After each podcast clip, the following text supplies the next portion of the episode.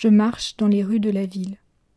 J'avance, précédé ou suivi, je ne sais pas, je ne sais pas mais quelle importance, suivi ou précédé d'un épais nuage de poussière et de cendres intimement mêlées.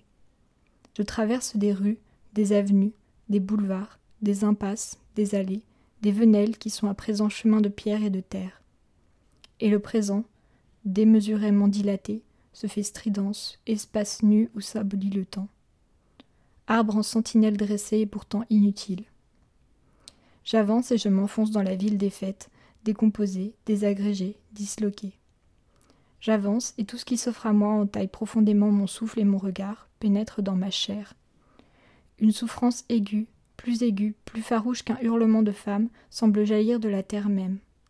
Elle déborde des berges de chaque plaie, elle se déverse, creuse son lit, se perd parmi les ruines, s'enfonce, réapparaît à nouveau virulente, comme avivée d'avoir atteint le cœur même de sa substance, puis s'élève vers un ciel étrangement bistre, presque jaunâtre, avant de se dissoudre dans les nuages.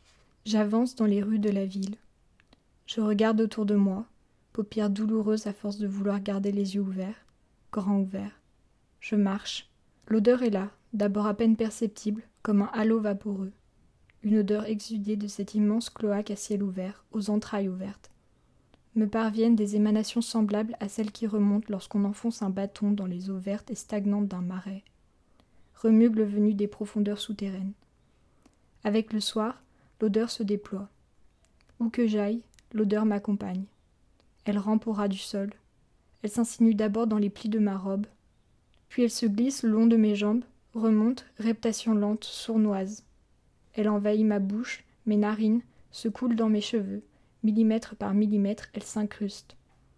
Elle laisse de longues traces d'ombre et de fumée sur mes mains, sur ma peau, mon corps tout entier. Elle est en moi. Elle est à présent ma compagne. À mon tour, je suis corrompue, vivante pourtant. Les gens s'écartent sur mon passage. Je ne suis rien d'autre, je ne serai jamais plus celle que j'étais. Je ne serai rien d'autre que cette odeur-là, captée ce jour-là, une odeur âcre et offensante de poussière, de pourriture et de charogne.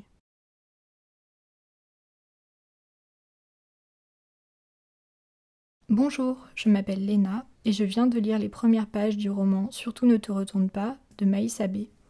Dans ce roman, la narratrice, Amina, se retrouve amnésique le jour d'un tremblement de terre. Ce que j'aime tout particulièrement dans ces premières pages, c'est qu'on a l'impression d'avoir affaire à un poème.